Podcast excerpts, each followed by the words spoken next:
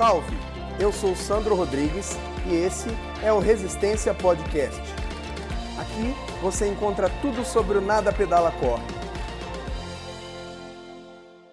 Salve, salve, amigos do Resistência Podcast. É um grande prazer estar com vocês novamente para mais um programa, um programa especial, porque mais um convidado de qualidade. Mais uma coisa boa que a pandemia me deu, né? Um, eu me aproximei de pessoas que eu admirava, que eu admiro, de pessoas que tinham uma admiração recíproca também, e eu trago para vocês mais um presente que a pandemia me, me deu. Eu trago hoje com vocês para falar sobre limiares metabólicos e zonas de treinamento, o mais novo doutor da turma, mas que eu já admirava como mestre, o professor doutor Paulo Pereira. Paulo, seja bem-vindo, meu amigo, e já pode começar se apresentando aí, falando de você. Olá, pessoal. Espero que todos estejam bem, com saúde. Agradeço ao professor Sandro pelo convite. De fato, é uma admiração recíproca e fiquei extremamente lisonjeado em ser convidado para participar do podcast. Bom, é, eu sou formado em Educação Física pela Universidade Federal de São Paulo, Sou mestre em Ciências da Saúde também pela Unifesp. E como o Sandro anunciou, eu sou doutor também pela Unifesp. Defendi o meu doutorado uh, no meio de, de fevereiro de 2021. Então, sou um, um doutor novo e lá na Unifesp eu sou membro de um grupo de, de pesquisas que é o GPFEX, no qual nós é, trabalhamos bastante, pesquisamos bastante essas questões relacionadas com é, respostas metabólicas, prescrição de intensidade do treinamento. E aí é, eu fiquei mais lisonjeado ainda e confortável para participar deste podcast, devido ao fato que a minha tese de doutorado, que inclusive espero é, que seja publicada em breve, ela tratou das zonas de treinamento, métodos de treinamento voltados para o treinamento de endurance. Então, eu estou aí no mínimo há quatro anos é, estudando sobre zonas de treinamento e resposta metabólica durante o exercício físico.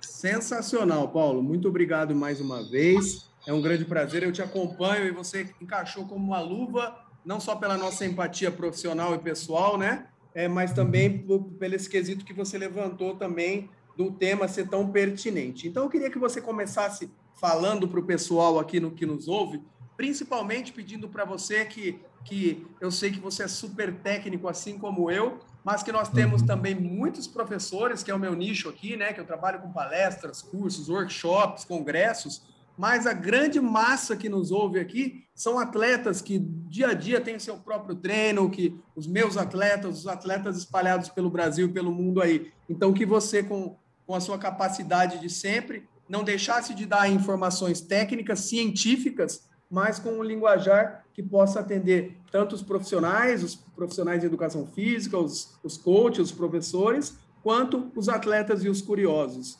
Fiquem tranquilos e já começa falando para a gente que são limiares metabólicos? Pode traduzir aí, cara. Bom, é, para facilitar o entendimento, nós precisamos imaginar a seguinte situação. Imagina que um determinado atleta, um determinado aluno, ele está realizando um teste máximo, pode ser em laboratório, por exemplo, e nesse teste máximo, a cada período de tempo, por exemplo, a cada três minutos, ele vai ter um incremento na intensidade. Então pode ser ou numa bike ou até mesmo na esteira, na corrida. Então vamos considerar o seguinte protocolo: a cada 3 minutos eu vou aumentar 30 watts na potência da bicicleta que eu vou imprimir na bicicleta. A partir desse teste, eu consigo mensurar e avaliar as respostas fisiológicas que o organismo do atleta apresenta. Então, no início do teste, a produção de lactato ela vai ter um ligeiro aumento em relação à condição de repouso. Então, esse primeiro ponto em que há um, um aumento da concentração de lactato é determinado como limiar 1, ou limiar aeróbio, ou limiar ventilatório 1. Vai determinar, uh, o nome ele vai ser determinado pelo método que o profissional está usando para avaliar. Mas vamos entender como limiar 1. Então imaginem agora que o sujeito continua no teste, ocorrendo os incrementos da intensidade. Em determinado momento desse teste, o limiar ele aumenta de maneira exponencial até que o teste seja finalizado. Então, o lactato ele vai aumentar de maneira exponencial até que o teste seja finalizado. Nesse momento em que há um aumento da concentração de lactato maior do que a capacidade que o organismo tem de remover esse lactato, nós temos o limiar 2. Então, o limiar 1, ele pode ser entendido como um aumento além dos valores basais na concentração de lactato, um primeiro aumento, e o limiar 2, que é o limiar anaeróbio, é, alguns autores chamam de ponto de compensação respiratória, limiar ventilatório 2 e assim por diante. Esse limiar 2, ele representa um segundo aumento, só que este aumento ele acaba sendo exponencial. Então há um aumento muito grande na concentração de lactato sanguíneo. Esse aumento, ele não ele não tem a concentração de lactato, ela não vai ser reduzida na mesma proporção em que o aumento de lactato acontece. E esse aumento ele perdura até que o sujeito finalize o teste. Então nós temos o limiar 1 e o limiar 2, olhando aí pela perspectiva da análise do lactato sanguíneo. Perfeito, perfeito, Paulo. Então, você explicou bem para a gente, com muita didática, o que são os limiares metabólicos, ficou muito claro, né? É importante destacar também, né, Paulo, que você falou de, até que o teste seja finalizado e deixar claro que esse teste é finalizado no momento de fadiga total, onde o, o, o aluno, o atleta que está executando o teste, não aguente mais, né? Ele vai até o seu limite. Isso, isso. Nesse exemplo que, que eu acabei usando foi no ciclo ergômetro, o que, que nós fazemos para determinar se o, se o atleta, se o aluno, ele chegou no limite dele? Inicialmente, nós vamos estipular uma cadência. Então, essa questão do, da estipulação da cadência, ela pode ser muito específica para cada aluno. Então, você pergunta para o aluno, olha, numa pedalada, qual é uma cadência média que você consegue manter durante um treino? Aí ele fala, ah, 70 repetições por minuto. Então, nós vamos estipular 70 repetições por minuto. Durante o teste todo, ele vai ter que manter a cadência próxima de 70 repetições por minuto. Se porventura ele não falar nada, mas a cadência começar a diminuir, ou ele tentar compensar o esforço aumentando a cadência, nós interrompemos o teste. Isso é um sinal de que ele não está mais conseguindo manter o esforço com aquela cadência pré-estabelecida. Por que, que nós é, fazemos isso? Eu sei que o, o Sandro ele tem um público que geralmente é um público é, algumas pessoas são atletas e vocês sabem, atleta ele só para o esforço quando não dá mais de jeito nenhum. E muitos atletas eles não relatam durante o teste que eles querem parar. Eles tentam dar uma modulada, diminui a cadência ou aumenta a cadência. Então, estipular uma cadência no caso da, da pedalada é, fixa, acaba sendo uma alternativa para nós percebermos, nós é, avaliadores, que o atleta ele não está conseguindo mais manter aquele esforço. Então, ou o atleta relata, olha, quero parar, ou nós analisamos a cadência e falamos, pode parar que você não está conseguindo mais manter naquela cadência que nós combinamos. Perfeito, Paulo, perfeito. E é muito legal que a gente aqui também destaca, nós que estamos no dia a dia do teste, é, os dois polos, né, nesse mundo tão polarizado, que, que se o atleta tem essa dificuldade de falar que arregou, digamos assim, falando em linguajar, nós temos também o, os alunos, os, os, os aspirantes atletas, os iniciantes, que eles normalmente também pedem para parar antes de chegar próximo da fadiga. Tem isso também, né, Paulo? Tem isso, tem isso. É, por vezes, nós estamos lá monitorando consumo de oxigênio, relação de troca respiratória, e tá tudo certo. Aí o aluno, de repente, ele fala: quero parar. Mas muitas vezes esse aluno não chegou nem próximo do que ele poderia ter chego. Então, uh, nós usamos essas variáveis também para motivar o aluno. Vamos lá, que você consegue mais, para que de fato o aluno alcance ali uh, o esforço máximo né, que ele consegue naquele momento. Muito bom, Paulo. Agora, partindo desse, desse, dessa premissa aí que nós identificamos, os dois limiares metabólicos, bem explicado por você, né? E nesse teste também, lembrando que a gente consegue, na, em grande parte dos testes, identificar um, digamos, entre aspas, terceiro limiar, que é o VO2 máximo. Depois, se você quiser, você fala sobre, mas ficando no primeiro e segundo limiar, é, principalmente norteado pelo que você falou aí, pelo lactato, que é medido em minimols. Depois, com esse teste nas mãos, assim, o que são? É, explica um pouco para a gente sobre as zonas de treinamento. O qual a analogia, o que esse esses dois limiares têm a ver com as zonas de treinamento? Perfeito. Então, inicialmente, antes de, de, eu abordar essa questão das zonas, só voltando na questão do VO2, conforme o, o Sandro é, salientou. É, nós vamos sempre, vamos continuar no exemplo do ciclo ergômetro, tá? Se for transferir para a corrida, é só considerar o ritmo ou a velocidade, mas vamos considerar ali o ciclo ergômetro. É, a cada estágio nesse teste, você vai ter uma potência associada a ah, 150 watts, 180 watts, assim por diante. Então você vai ter sempre uma potência associada ao primeiro limiar. O primeiro limiar é, aconteceu com uma potência de 200 watts. O segundo limiar aconteceu com uma potência de 260 watts. E nós temos que considerar também a potência correspondente ao momento em que o consumo máximo de oxigênio ele foi atingido.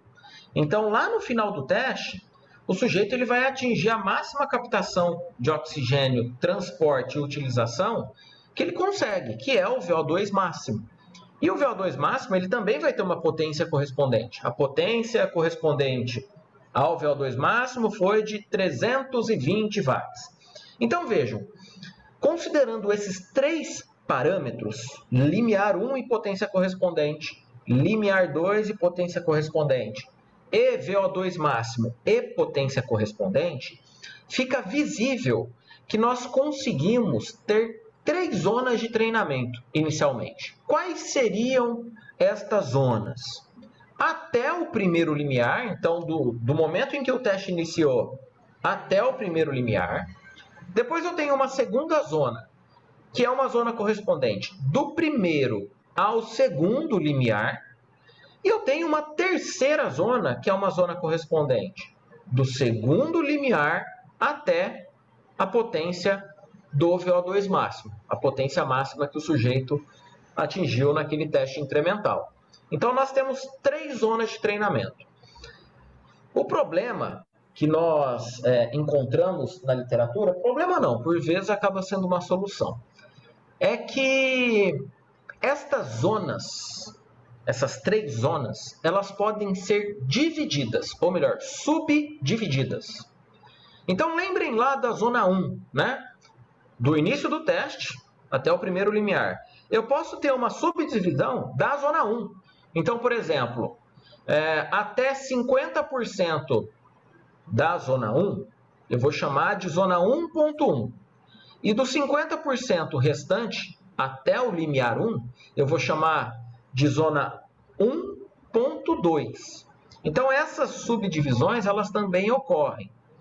Então, só voltando, é importante que nós tenhamos claro que eventos fisiológicos, fenômenos fisiológicos, neste exemplo que eu estou dando, nós temos três primeiro limiar, segundo limiar e potência correspondente ao consumo máximo de oxigênio. E aí eu tenho três zonas.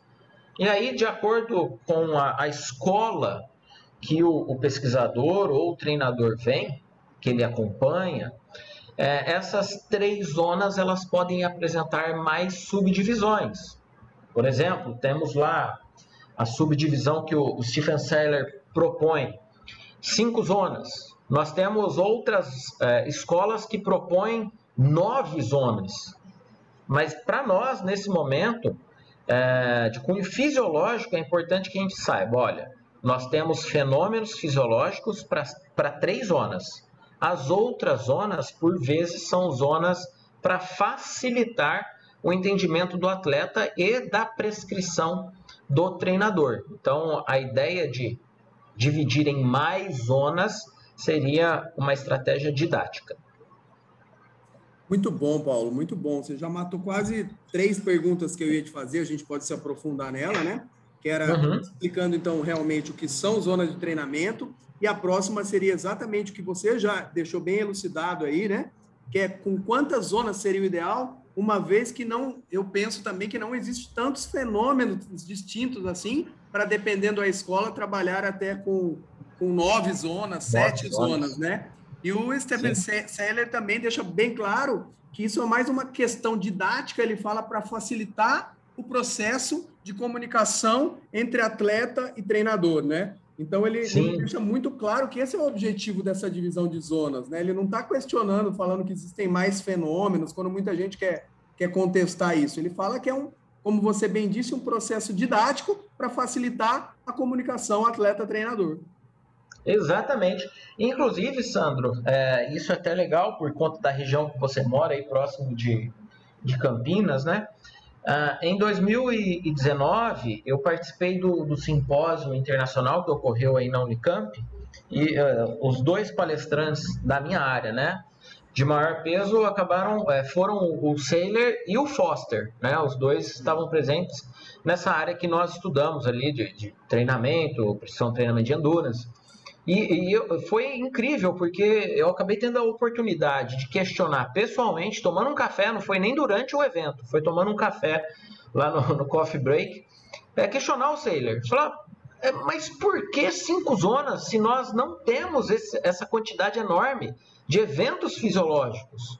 E ele foi muito sincero. Ele falou: ó, quando eu pensei nessas cinco zonas, a ideia era facilitar a prescrição do treinamento. Porque se nós pensarmos bem, é, Sandro, olha só, se a gente considerar lá a zona 1, né? Ela vai de zero potência até o, limiar 1, que pode ser a 200 watts. Eu tenho uma janela enorme, de 0 até 200.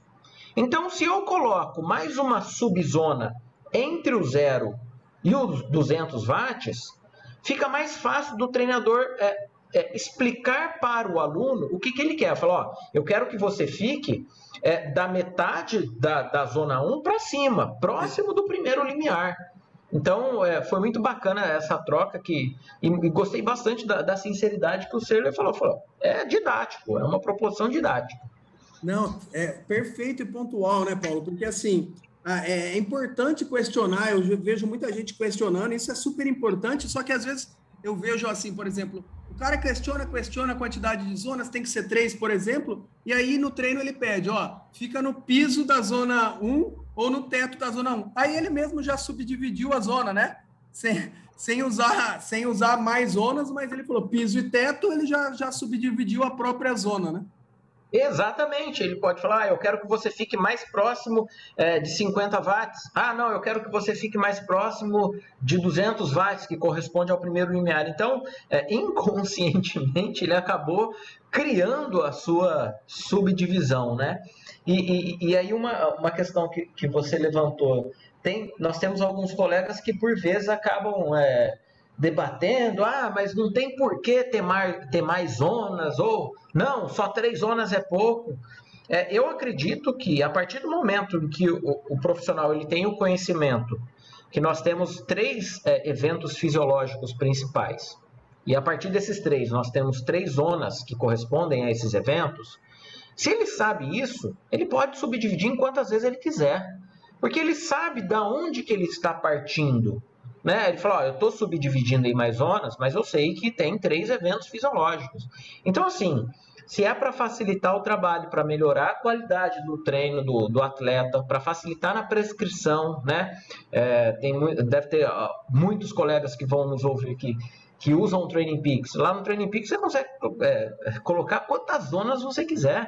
Então, se é para facilitar, melhorar a qualidade, divida aí em quantas zonas você achar melhor. Não tem regra, né? Perfeito, Paulo, perfeito. Aí eu lembro do. Eu acho que eu tenho um pouco mais de cabelo branco que você, né? Mas lembrando do que a gente vai é, de, é, desmistificando e simplificando, às vezes, o mundo, né? É lá no, no nas minhas aulas de, de fisiologia, lá na, na década de. no início da década de 90 lá. Então se falava no fraco, firme e forte, né?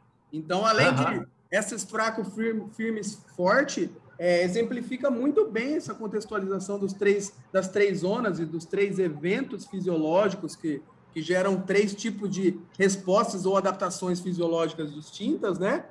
E, uhum. e, e, e, também isso facilita, a meu ver, porque tem, além dessa parte fisiológica que a gente já discutiu, tem um estudo da, da neurociência falando que o nosso cérebro ele identifica perfeitamente três distinção, distinções de seja de sabor ou de intensidade. Então o resto é como se o cérebro ele vou supor outras outras zonas, mas ele consegue identificar tanto em paladar assim, ou em, eu vi esse estudo achei muito legal. Então tanto em relação à neurociência e à fisiologia, existem três fenômenos e a partir daí para um conceito didático, isso é distribuído é, em, em mais subcategorias, digamos assim. É isso, né, irmão?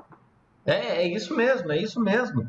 E, e até mesmo pensando nessa questão da, da neurociência, né? E aí, é, já trazendo para a psicobiologia, se a gente considerar a escala de percepção subjetiva de esforço, ela também é passível de ser é, subdividida em mais zonas, né? É, o, o, que nós temos até o momento, e, e essa informação que, que eu vou passar, eu acho que ela é muito válida para aqueles profissionais que trabalham com alunos que não tem muito recurso. Então, pode ter um aluno que ele quer começar a correr, que ele quer começar a pedalar, que ele não tenha dinheiro para comprar um cardiofrequencímetro que seja. E aí, como que a gente pode prescrever um treino para esse aluno? Qual que é o parâmetro? A gente pode usar a escala de percepção subjetiva de esforço, principalmente a de 6 a 20, pensando em esportes de endurance. E utilizando essa escala, é, o primeiro limiar ele corresponde ali próximo de 11, 10 na escala de 6 a 20. O segundo limiar ficaria próximo de 14, 15. Então, uma forma que acaba sendo muito atraente para esse público é você ensinar o atleta a usar a escala e depois disso você prescreve o treino. Fala, olha, Hoje o treino vão, é, vai ser de 30 minutos, vai ter uma duração de 30 minutos, e você tem que ter uma percepção subjetiva de esforço próximo ali do 10, do 11. Se você perceber que está passando, extrapolando essa percepção, diminua um pouco o ritmo. Então, é, é, aproveitando o gancho da, da, da neurociências, é, até mesmo com a percepção subjetiva de esforço, a gente consegue fazer essas subdivisões. É né? muito bacana. Não, fantástico e perfeito, Paulo, porque assim, a gente vê que a gente comunga na mesma opinião, porque porque com, principalmente com alunos iniciantes, né? Muitas vezes a gente, nessa geração imediatista que a gente tem, é, eu, eu, eu, sou da opinião que a gente tem que segurar o aluno para que ele primeiro se conheça. Então, ele está preocupado com Z4, Z5, Z7, Z8, e está preocupado com pace, com watts, se ele nem conhece a, a, a, variável subjetiva de percepção de esforço. Então, acho que o primeiro passo é trabalhar com essa percepção de esforço, seja por, por números, valores, métricas, ou seja por leve, muito leve, moderado, forte, né? Para esse cara Sim. se conhecer e a partir daí, esse aluno te dá alvará ou autonomia para você enfeitando o pavão, né? Criando mais subdivisões. Mas o primeiro passo, eu acho que é isso mesmo. Deixar ele com menos zonas, menos zonas eu digo três, para ele entender bem a distinção dos fenômenos e uma, e uma métrica super fácil, que é o que ele está sentindo para representar a carga interna deles. Também corrobora com isso, Paulo? Sim, sim, com certeza. E, e, até porque, Sandro, se nós considerarmos um aluno iniciante, né? É, quando você vai avaliar um aluno iniciante, a distância é, que ele inicia o teste, a intensidade que ele inicia o teste, até a intensidade que ele termina o teste, não tem uma distância muito grande. Porque ele é iniciante, ele é destreinado por vezes, Então ele inicia o teste, por exemplo, a 4 km por hora numa esteira e ele termina a 10. Como que a gente consegue fazer uma subdivisão de 5, 6 zonas com essa, com essa pouca quantidade de, de intensidade entre esses valores? Né? Não tem nem delay para isso, né? É, não, não tem. Então, é, tem que começar do básico mesmo, e conforme o aluno ele vai é, é, criando uma bagagem, tendo as adaptações fisiológicas, evoluindo, aí você começa a conseguir fazer a subdivisão e explicar para o aluno o que, que você quer de fato, né? Perfeito, Paulo. Quando o papo é bom, ele vai até amanhã, né? Então, assim, ó, eu já estou pensando aqui pelo que você me falou. Então, você me falou da, da, do teste, né? Dos limiares metabólicos, das divisões por zona, e aí você acabou agora levando, trazendo para a gente a questão da, de, uma, de uma métrica, de um parâmetro subjetivo, que é a percepção de esforço. Nós temos também, você falou, um parâmetro mecânico, físico, né? Que é, é a potência na, no, no cicloergômetro na bicicleta e a velocidade ou pace na corrida.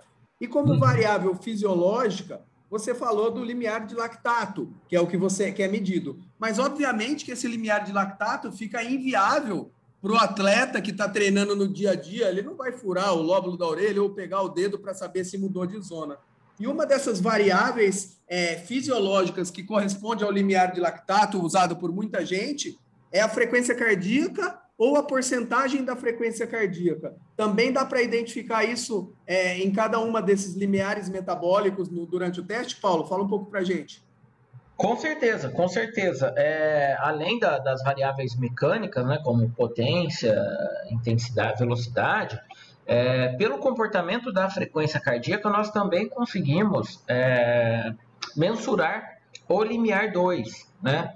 É, inclusive, se eu não me engano, foi em 2015 ou 2016, eu, eu, eu publiquei um trabalho é, sobre isso. E nesse trabalho, nós, o que, que nós fazíamos? Nós analisávamos o comportamento da frequência cardíaca durante um teste máximo. E durante ah, esse teste máximo, chega um determinado momento que a frequência cardíaca ela deixa de aumentar exponencialmente e ela tende a estabilizar. Ela não estabiliza, mas a curva ela fica menos acentuada. É como se houvesse uma quebra nessa curva. E o que, que nós identificamos nesse trabalho? Que esse ponto ele corresponde à máxima fase estável de lactato, que seria o padrão ouro para determinar o, o, o limiar anaeróbio, né?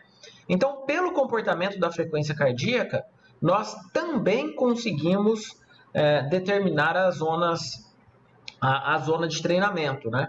Então é, é, outra variável que nós podemos utilizar, que é uma variável que por vezes apresenta um baixo custo. Hoje, hoje em dia nós temos aí frequencímetros de 50, 60 reais e que tem uma, uma confiabilidade é, mostrada em alguns trabalhos é, científicos. Né? É, e outra, Paulo, não sei se você concorda também, é que eu questiono, porque de, de herói, de repente, é, muita gente quer, quer transformar a frequência cardíaca em bandido, e não é assim. Ela é uma baita ferramenta, porque a justificativa, ao meu ver, fica mais pífia ainda quando fala que a frequência cardíaca sofre influência de fatores externos, como, por exemplo, a temperatura, a hidratação, o nível de estresse. Poxa, mas não é isso que nos interessa para o cara cumprir o treino? Isso não conta, não está dentro do mesmo indivíduo? Não é assim também, Paulo? É, sim, sim, sim. É, exatamente. E aí tudo parte da, daquela questão, né? Saber usar a ferramenta. A partir do momento que você começa a, a fazer o uso da, da, frequência cardíaca na prescrição e você tem a, o conhecimento de que aquela frequência cardíaca vai sofrer variações dependendo do grau de hidratação do atleta, dependendo do calor, da temperatura, é, você já consegue, a partir disso tudo, é, criar zonas que a frequência cardíaca deve ser mantida. Então, ao invés de você trabalhar com um valor fixo, olha, sua frequência cardíaca tem que ficar em 160 batimentos por minuto. Você fala, fala, ó, a sua frequência cardíaca ela, ela pode sofrer uma variação de 5 batimentos para baixo ou para cima, que você vai continuar ali é, dentro do mesmo estresse fisiológico. Então, basta saber usar a, a, a ferramenta, né? Exatamente. E quando passa por uma boa avaliação ou cai na mão de um bom profissional também, eu acho que o, que o grande gostinho para quem, principalmente para quem trabalha com atleta, seja ele amador ou profissional, e gosta de, de quantificar entender essa quantificação de cargas e brincar com isso, montar planilhas, eu acho que o grande lance, quando está munido dessa boa avaliação que você falou, é, é, cruzar essas variáveis que nós falamos, subjetiva, físicas e biológica, e fazer a análise individual de cada treinador para cada atleta, não é isso? Exatamente, exatamente.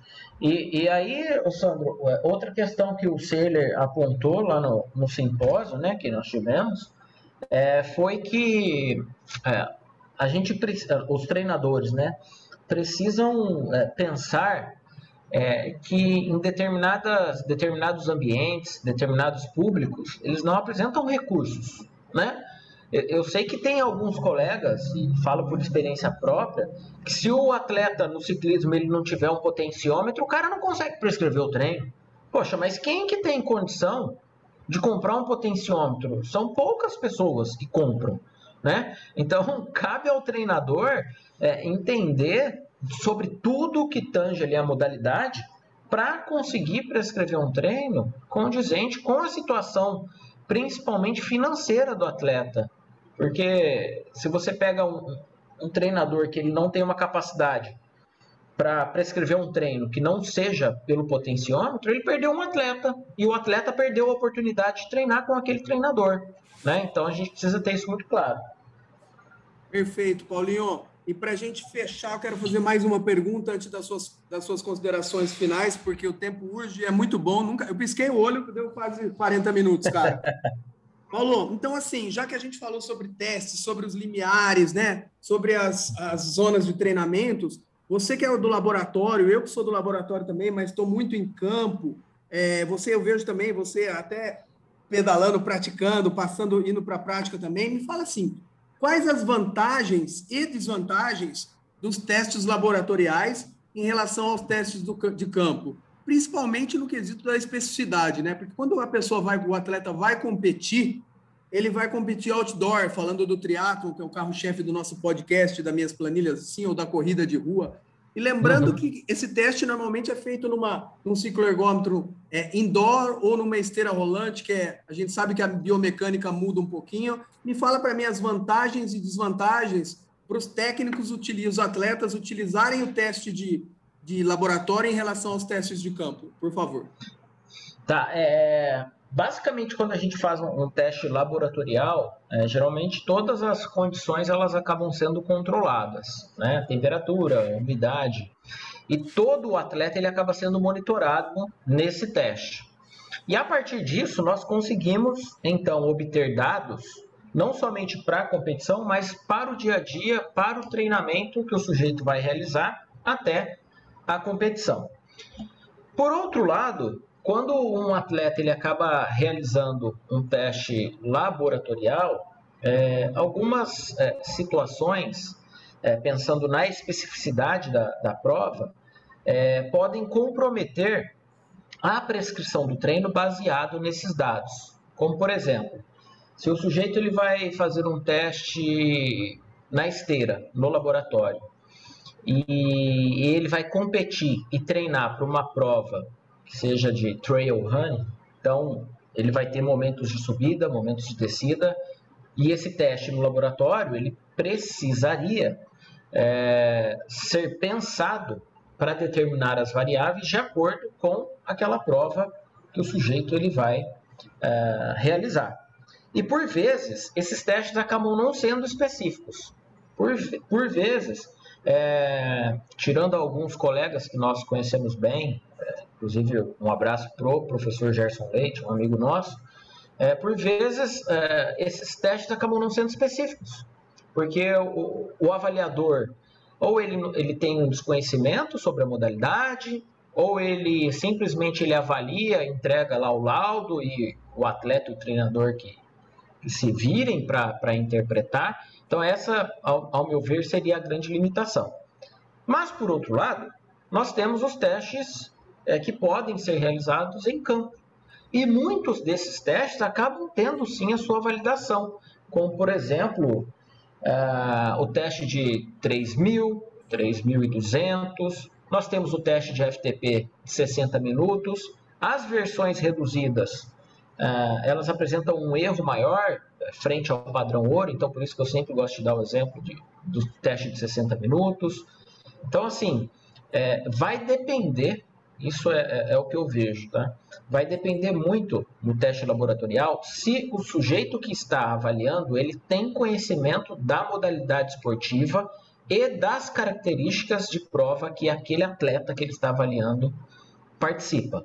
Se você pega, vai fazer uma avaliação e para obter parâmetros de prescrição, e o, o avaliador fala, ah, esse teste ele tem que durar entre 8 e 12 minutos, com certeza esse avaliador ele não, não tem muito conhecimento sobre as variáveis que vão ser utilizadas para a prescrição do treinamento. Porque no marco espirometria esportiva, por exemplo, é, não tem limite 12 minutos.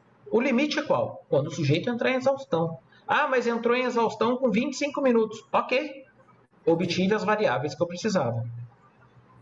Perfeito, perfeito. E aí a, as nuances são as mesmas que a gente estava falando sobre as parametrizações fisiológicas, mecânicas ou, ou, subjetivas, né? Então, assim, o professor, o, o técnico que vai entender a realidade daquele aluno e utilizar uma dessas variáveis que mais traga efetividade para o treinamento desse, desse aluno, desse atleta, e a mesma coisa em relação aos testes. É isso, né, Paulo? É, com certeza, com certeza. E aí, Sandro, é, acredito que o seu público não tenha muito desse problema, até porque é o seu público, você informa muito sobre isso. É, o treinador ele também precisa entender as variáveis que o teste fornece, né? Porque senão não adianta nada. O cara ele faz um teste lá com o Gerson, o Gerson dá todo o laudo, tudo bonitinho, e aí o treinador olha, não entende nada que o Gerson colocou ali, e aí o teste é engavetado e segue o jogo. Então o treinador ele tam também precisa ter o conhecimento sobre aquilo que foi avaliado. Perfeito, Paulo, perfeito. E como tem. Meu irmão, então assim, ó, antes de, de, de agradecer você, vou falar que você levantou uma lebre aqui muito legal, não sei se você sabia, mas assim, você, o próximo episódio depois do seu, eu já marquei, o Gerson era para fazer o episódio inaugural do Resistência Podcast. O seu episódio é o 22, mas ele confirmou a presença até pelo link entre assuntos, depois de você dar essa aula para gente, com sua didática e a minha admiração ter aumentado por você.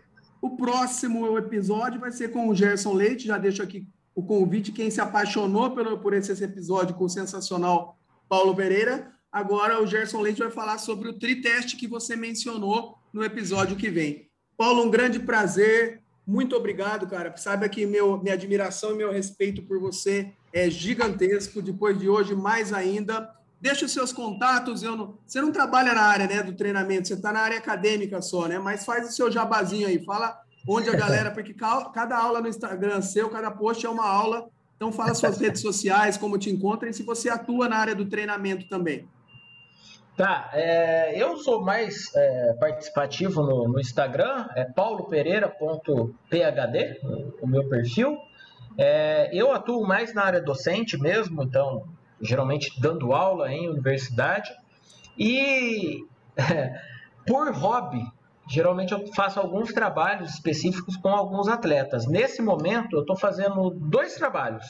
Um com um triatleta aqui de Santos, o Marcelo Camacho, que é um, que é um triatleta muito bom, geralmente ganha algumas competições regionais, e trabalho com o Diego Ares, que é um, um ciclista também, de renome no, no cenário nacional, mas esses trabalhos, e aí eu gosto sempre de salientar isso, eu faço assim por hobby e para que eu não fique tão é, bitolado em apenas ler artigo, publicar artigo, é, mas para conseguir aplicar aquilo que eu ensino em aula e eu conseguir aplicar para o público em geral. Sensacional, Paulo. Muito obrigado de coração. É, reitero aqui meu, meu respeito e minha admiração por você e que nós possamos fazer mais coisas juntos e que em breve que, que tudo isso passe, que a gente possa se ver pessoalmente estreitar nossos lados. Obrigado de coração, viu, meu irmão? Obrigado, Sandro. Com certeza vamos marcar um, um churrasquinho aí para a gente discutir mais algumas coisas. Muito obrigado.